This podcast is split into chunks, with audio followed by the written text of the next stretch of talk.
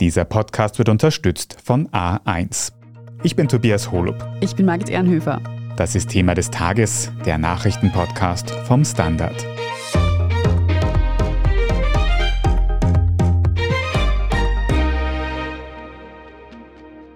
Die Corona-Quarantäne steht vor dem Aus. Bald heißt es bei einer asymptomatischen Infektion wohl mit Maske in die Arbeit statt Isolation und Hausarrest. Und laut einem Entwurf aus dem Gesundheitsministerium könnte es schon mit 1. August soweit sein. Heute Montag beraten jedenfalls Bundesregierung und Länder bei einem Gipfeltreffen über das Ende der Pflichtquarantäne. Wir sprechen heute darüber, was bisher über die mögliche Regeländerung bekannt ist. Wir schauen uns an, wie erfolgreich ein Ende der Quarantänepflicht in anderen Ländern war. Und wir fragen nach, wie wir auch ohne Quarantäne am besten mit der Corona-Situation umgehen können. Jan-Michael Machert aus der Standard Innenpolitik-Redaktion. Der Gesundheitsminister diskutiert also heute mit den Landeshauptleuten über ein mögliches Ende der Quarantänemaßnahmen in Österreich. Weiß man denn schon, wie genau sich diese Regeln ändern könnten? Also im Großen und Ganzen schon. Also das ist ja vergangene Woche zufällig aufgetaucht, eigentlich über den Boulevard. Wir haben es dann auch zugespielt bekommen. Das war dem Gesundheitsminister, glaube ich, nicht ganz so recht, dass wir das schon wussten. Dieser Entwurf auf jeden Fall ist mit 1. August datiert. Also offenbar gab es da schon konkretere Planungen. Und wenn man es grob zusammenfasst, ist es so, dass man künftig als Corona-infizierte Person praktisch nicht mehr zu Hause ausharren muss, sondern eigentlich am gesellschaftlichen Leben teilhaben kann und praktisch sich auch überall hin bewegen kann. Also das kann sowohl die Gastronomie sein, als auch Kultureinrichtungen, als auch Sportstätten oder auch der Arbeitsplatz. Das ist ein besonders heikler Punkt für viele, weil es da einen Satz gibt aus der Corona-Verordnung, den man vielleicht auch zitieren kann, nämlich wovon überschlagsmäßig gesagt Corona-Teams die Rede ist eigentlich. Da ist quasi die Rede davon, wie man in Zukunft Arbeit organisieren kann. Und da steht im Zitat, als sonstige geeignete organisatorische oder räumliche Schutzmaßnahmen kommen etwa Homeoffice, das kennen wir, Einzelbüros oder Räumlichkeiten bzw. Teams mit ausschließlich SARS-CoV-2-Infizierten in Betracht.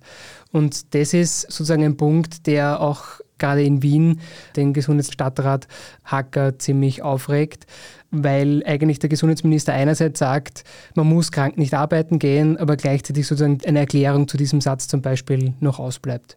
Du sprichst schon an, der Wiener Gesundheitsstadtrat ist da anscheinend noch nicht ganz d'accord, also ist man sich da bundesweit noch nicht einig mit diesem Quarantäne aus. Also gar nicht. Es kommt eigentlich bis jetzt nur, und ich glaube, das kommt auch deshalb, weil die ÖVP eingebunden war in die ganzen Diskussionen. Also dort scheint man sich einig zu sein. Die Wirtschaftskammer war ja auch jetzt in den vergangenen Wochen ziemlich dahinter, dass die Absonderung oder die Quarantäne fällt grundsätzlich. Und in den roten Bundesländern, wo man auch immer wieder betont, man sei nicht eingebunden gewesen in diese Diskussionen, sieht man das eher skeptisch. Also ich glaube Wien vor allem, weil halt Wien wie eigentlich immer in der Pandemie ein ziemlicher Einzelfall ist, als kleine Metropole sozusagen im Vergleich zu anderen, aber einfach mit einer Zwei-Millionen-Stadt, wo ja auch eben der Gesundheitsstadtrat Hacker ja auch immer gesagt hat, er möchte an so einem Experiment mit zwei Millionen Menschen nicht teilnehmen sozusagen. Könnte das also bedeuten, dass zum Beispiel für Wien wieder eine Sonderregelung gefunden wird? Das ist eine gute Frage, die sich auch Wien stellt. Es ist tatsächlich so, dass diese Verordnung ein Novum wäre, weil bis dato war das immer so, dass die Quarantäne als Empfehlung geregelt war. Also das heißt, es konnten eigentlich die Länder immer selbst bestimmen, wie weit sie da gehen oder ob sie daran teilnehmen oder nicht. Und jetzt ist es so, seit kurzem, dass es auch im Epidemiegesetz so geregelt ist, dass man hat sich eigentlich schon diese Regelung geschaffen, dass der Gesundheitsminister selbst per Verordnung Verkehrsbeschränkungen, so nennt man das jetzt quasi, erlassen kann. Und wenn man sich diesen Passus anschaut, und ich habe im Vorfeld mit Verfassungsrechtlern gesprochen, dann steht da nicht drinnen, dass es eine Ausnahme für Länder gäbe. Also sprich, Wien könnte jetzt nicht, so wie das schon oft der Fall war, strenger handeln, aus heutiger Sicht sozusagen. Eventuell, das werden jetzt vielleicht die nächsten Tage zeigen, gibt es vielleicht in der Verordnung dann eine Ausnahme, sprich, dass man vielleicht Wien eine Möglichkeit gewährt. Es wäre aber dann unter Umständen eine sehr weitreichende Änderung mit dieser Verordnung. Vor allem stelle ich mir dann auch die Frage, wenn jetzt im Herbst und im Winter dann die Corona-Zahlen wieder noch mehr steigen als jetzt eh schon, kann man das dann ohne weiteres quasi wieder zurücknehmen und die Quarantänepflicht wieder einführen? Das geht ganz, ganz fix. Also so schnell, wie man es eingeführt hat, in dem Fall kann man es tatsächlich auch wieder aufheben oder sich quasi wieder in Richtung Quarantäne bewegen. Da sagen wiederum Verfassungsrechtler, das einzige Problem an der ganzen Sache ist, jetzt hat man eine Verordnung dann geschaffen, die seitenweise erklärt in der rechtlichen Erklärung, warum wir eigentlich die Quarantäne nicht mehr brauchen. Und da sagen halt die Verfassungsrechtler, das könnte vom Verfassungsgerichtshof schwierig sein, weil man ja jede Verordnung quasi erklären und gut erläutern muss, sozusagen, warum man sie umsetzt. Und wenn tatsächlich der Gesundheitsminister dann sagt, okay, wir müssen quasi wieder eine Kehrtwende machen, könnte es vom Verfassungsgerichtshof ein bisschen peinlich werden, dass man dann erklären muss, warum brauchen wir es jetzt dann doch wieder. Also das könnte ein kleines Scharmützel sein letztlich vom Verfassungsgerichtshof.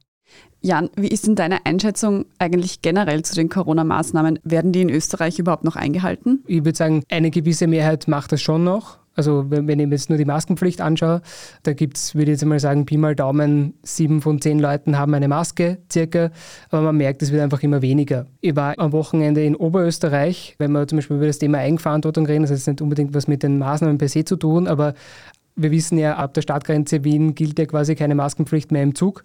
Und spannenderweise, ich saß im Zug, habe die Maske getragen. Warum? Weil einfach der Zug bummvoll war. Es war einfach Urlaubsreiseverkehr.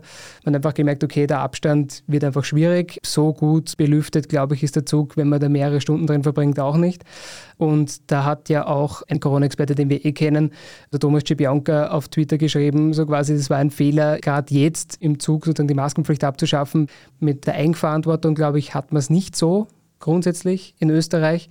Ähm, und andererseits schwindet es, glaube ich, auch grundsätzlich. Also am Land war es ja immer schon der Fall, dass das eigentlich immer ein bisschen schwierig war. Wie geht es denn jetzt konkret weiter? Wann könnte diese Verordnung beschlossen werden und für wie wahrscheinlich hältst du es denn, dass sie wirklich in der besprochenen Form kommt? Es ist auch eine spannende Frage. Also vergangene Woche war es ja auch so, dass der Gesundheitsminister am Anfang gemeint hat, okay, das ist ja eigentlich noch ein Arbeitsentwurf und wir schauen uns das eh noch alles an, wo wir uns gedacht haben, okay, das ist gefühlt die erste Verordnung, die fertig ist, bevor überhaupt was gesagt wurde dazu. Und es stand auch schon 1. August drunter. Also man hatte schon offenbar den Plan, das eigentlich zeitnah zu machen. Jetzt ging es dann doch schneller. Offenbar übers Wochenende hieß es ja dann, okay, jetzt besprechen wir Montag, Dienstag einerseits mit den Landeshauptleuten, dann mit den Gesundheitslandesrätinnen und Räten und dann soll das quasi eigentlich am Mittwoch bei der Regierungsklausur oder beim Sommerministerrat, wie es heißt, präsentiert werden. Man wird halt einfach jetzt die nächsten Tage abwarten müssen, wie heftig sozusagen der Widerstand kommt. Also im Großen und Ganzen würde ich sagen, war das eigentlich von Anfang an meine Vermutung, dass es eigentlich genau so kommt. Vielleicht mit der Möglichkeit für einen Exit, so zum Beispiel für Wien, dass man es dann vielleicht doch den Ländern mehr überlässt, vielleicht dann doch strenger bleiben zu können, wenn man möchte. Könnte ich mir vorstellen. Wir dürften es dann, wie du gesagt hast, in den nächsten Tagen ein bisschen genauer wissen. Vielen Dank mal für diese erste Einschätzung, Jan-Michael Machert. Danke. Wir reden jetzt gleich noch darüber, wie gut anderen Ländern ein Abschaffen der Corona-Quarantäne gelungen ist und was die Wissenschaft zu dieser Möglichkeit sagt. Nach einer kurzen Pause bleiben Sie dran.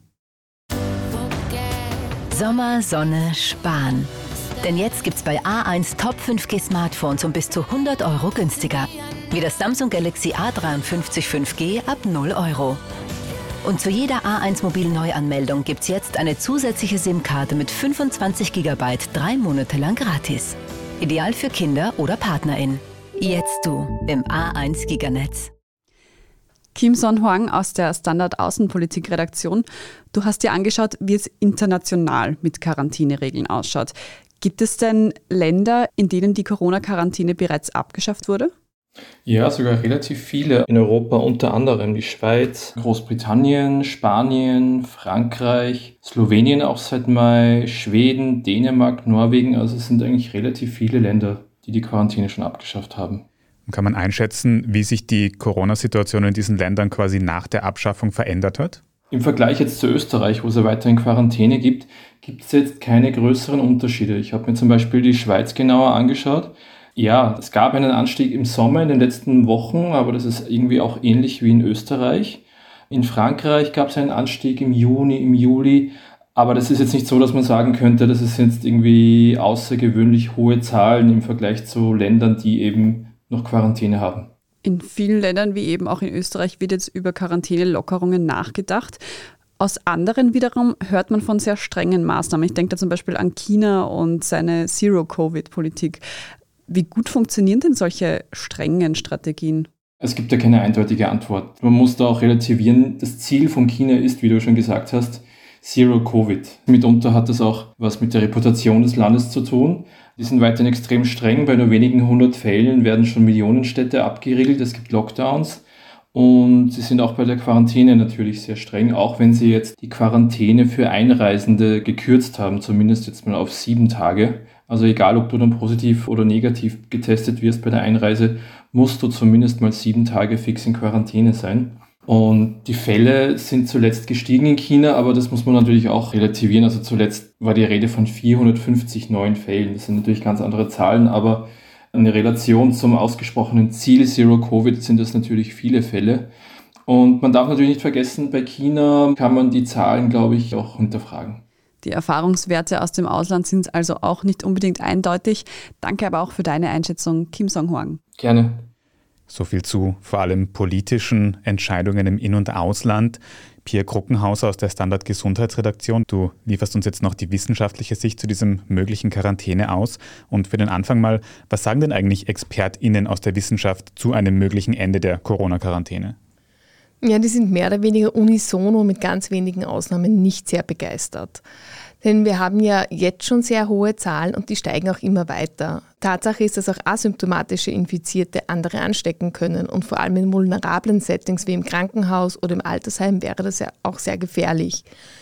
So viel kann man prinzipiell sagen zu der Quarantäne. Es ist klar, dass man, wenn man diese hoch ansteckende Krankheit hat, zu Hause bleiben und sich absondern sollte, um möglichst wenige Menschen zu infizieren. Das ist ja auch der Sinn der Quarantäne.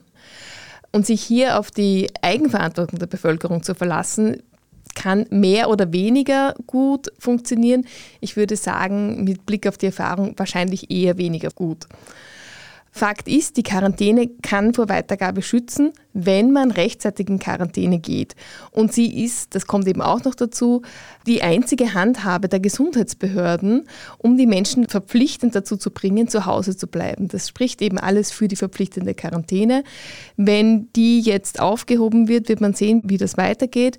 Es gibt natürlich auch diese Argumente, die sagen, weil eben die Omikron-Variante so hochinfektiös ist, kann man sie weitergeben, bevor man Symptome hat. Viele Menschen wissen es gar nicht. Das stimmt alles aber man wird halt trotzdem ohne Quarantäne weniger Menschen abfangen und dadurch das Virus wahrscheinlich weiter verbreiten in der Bevölkerung. Nach den aktuellen Informationen, die wir über die geplante Quarantäneregeländerung haben, sollen symptomfreie Infizierte ganz normal in die Arbeit gehen können, nur eben mit Maske.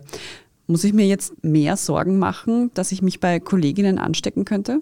Die Maske ist ein gewisser Schutz, aber kein hundertprozentiger. Ich kenne selbst einige Menschen, die sich infiziert haben, obwohl sie sich immer mit Maske schützen und die extrem vorsichtig waren bzw. sind. Es ist natürlich möglich, dass man dann von einer Kollegin, einem Kollegen infiziert wird, wenn es eben diese Quarantäne nicht mehr gibt. Aber tatsächlich muss man schon auch sagen, es ist ja jetzt schon ein Thema, weil viele wissen ja gar nicht, dass sie infiziert sind. Es gibt weniger Testmöglichkeiten, vor allem außerhalb von Wien, aber im Rest von Österreich ist es wirklich inzwischen teilweise schwierig, einen Test zu bekommen. Und wenn man keine Symptome hat oder nur ganz leichte, dann tun sich vielleicht viele diese Mühe gar nicht an. Und die werden eben dann nicht rausgefischt und dann werden sie auch andere infizieren. Wenn ich jetzt dafür sorgen will, dass ich mich nicht infiziere, ob das wirklich geht, ist die Frage, aber ich muss mir da meine eigene Immunität anschauen. Da ist erst einmal wichtig, dass man drei Impfungen hat. Nur mit drei Impfungen hat man eine Grundimmunisierung und diese drei Impfungen schützen nicht sicher vor Infektion, ein bisschen schon, aber nicht sicher, aber sie schützen wirklich gut vor schwerem Verlauf. Wer sich hier große Sorgen macht, sollte sich jetzt am besten die vierte Impfung machen. Die schützt auch zumindest einige Wochen lang noch einmal gut vor Infektion. Dann kommt dazu, hat man in den vergangenen Monaten eine Infektion gehabt? Das sind ja sehr viele Menschen davon betroffen. Und gerade die, die eine Infektion mit BA2 hatten, sind im Normalfall relativ gut gegen BA5 geschützt. Also da kann man sich nicht ganz sicher fühlen, aber doch sicherer. Und am Ende des Tages muss man halt auch sagen, es bringt wenig, sich übertrieben zu fürchten. Man sollte darauf achten, dass man selbst möglichst gut geschützt ist. Das geht am besten mit einer abgeschlossenen Grundimmunisierung.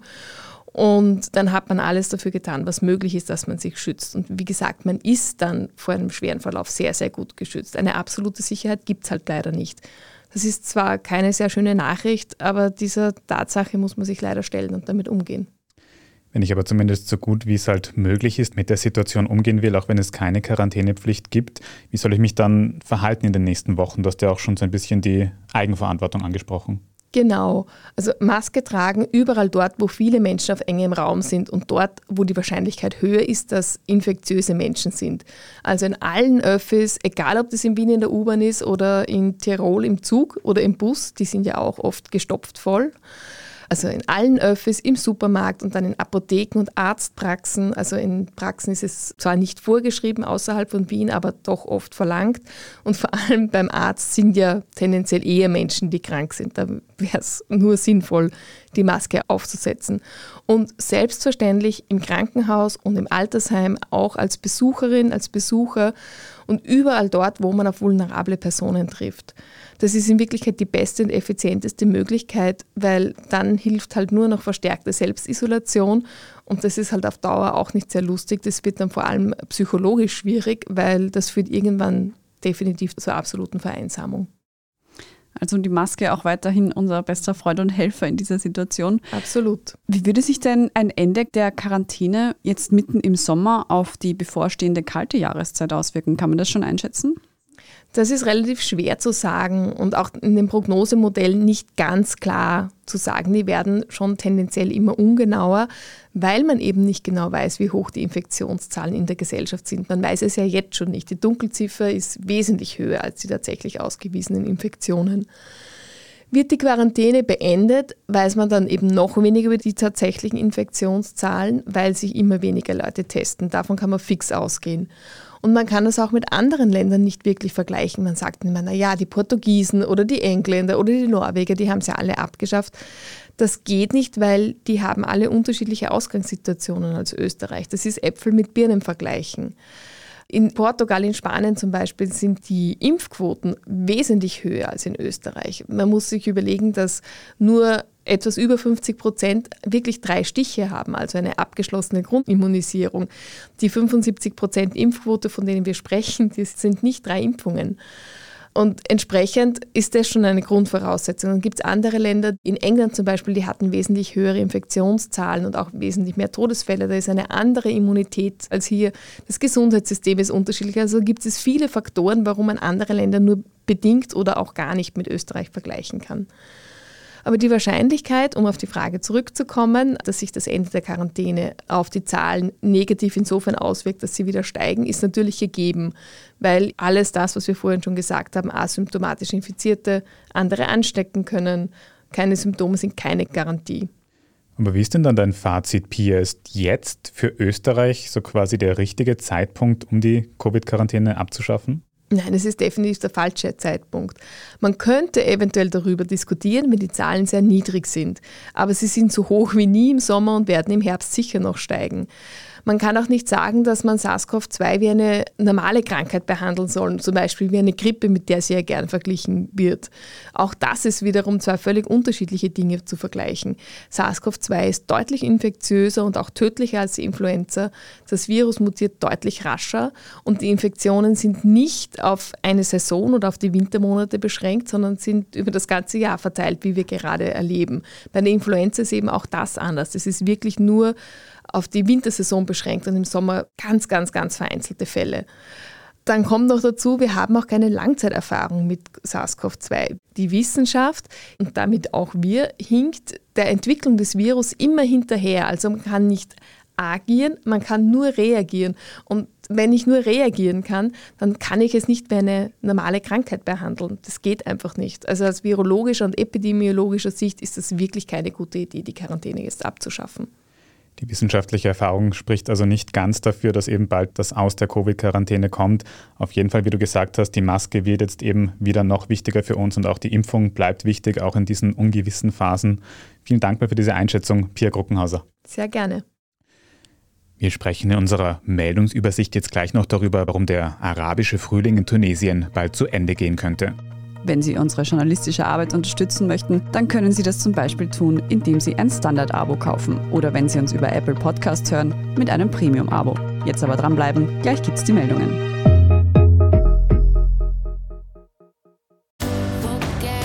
Sommer, Sonne, Spahn. Denn jetzt gibt's bei A1 Top 5G Smartphones um bis zu 100 Euro günstiger. Wie das Samsung Galaxy A53 5G ab 0 Euro. Und zu jeder A1 Mobil Neuanmeldung gibt's jetzt eine zusätzliche SIM-Karte mit 25 GB drei Monate lang gratis. Ideal für Kinder oder PartnerInnen. Jetzt du im A1 Giganetz. Und hier ist, was Sie heute sonst noch wissen müssen. Erstens, in Tunesien wird heute Montag über eine umstrittene Verfassungsänderung abgestimmt. Der Entwurf dafür sieht vor, dass der tunesische Präsident etwa die Regierung des Landes oder auch Richterinnen ernennen und auch absetzen kann. Erst 2010 wurde Tunesien zum einzigen Land, das im Zuge des arabischen Frühlings zur Demokratie wurde. KritikerInnen fürchten nun, dass Präsident Kais Sayed Tunesien mit der geplanten Verfassungsänderung autoritär regieren könnte. Ein erstes Ergebnis der Abstimmung wird frühestens morgen Dienstag erwartet. Zweitens. Die Sicherstellung von Getreidelieferungen aus der Ukraine hat sich über das vergangene Wochenende verschlechtert. Erst am Freitag haben sowohl die Ukraine als auch Russland Abkommen unterzeichnet, die einen sicheren Transport von Getreide durch das Schwarze Meer garantieren sollten. Bereits am darauffolgenden Tag hat Russland allerdings den für Getreidelieferungen wichtigen Hafen von Odessa bombardiert, um militärische Ziele zu treffen, wie die russische Führung mittlerweile gesagt hat. Internationale Beobachterinnen stellen nun die Erfolgsaussichten des Getreideabkommens in Frage. Und drittens, bei einem Moskauer Turnier hat ein Schachroboter einem siebenjährigen Jungen den Finger gebrochen. Normalerweise spielen solche Roboter teils gegen mehrere menschliche SpielerInnen gleichzeitig, analysieren das Feld und bewegen eben auch ihre Spielfiguren selbst. Im aktuellen Fall dürfte dabei die Hand des siebenjährigen Kontrahenten zwischen Roboterarm und Spielfeld eingequetscht worden sein. Die lokalen Schachverbände machen dafür den Buben selbst verantwortlich. Er hätte sich nicht an die vorgegebenen Regeln gehalten und dem Roboter nicht genug Zeit für seinen Zug gegeben. Dem Buben geht es den Verhältnissen entsprechend gut, die Situation könnte aber noch ein rechtliches Nachspiel haben. Und wenn Sie starke Nerven haben, dann finden Sie auch auf der Standard.at ein Video des Vorfalls. Ansonsten lesen Sie dort natürlich auch alles weitere zum aktuellen Weltgeschehen. Falls Sie Feedback oder Anregungen für uns haben, dann schicken Sie diese gerne an podcast.derstandard.at. Und wenn Ihnen diese Folge von Thema des Tages gefallen hat, dann abonnieren Sie uns doch auf Ihrer liebsten Podcast-Plattform. Und wenn Sie schon dabei sind, dann lassen Sie uns gleich eine gute Bewertung da. Das hilft uns wirklich sehr. Ich bin Margit Ehrenhöfer. Ich bin Tobias Holub. Danke fürs Zuhören und bis zum nächsten Mal.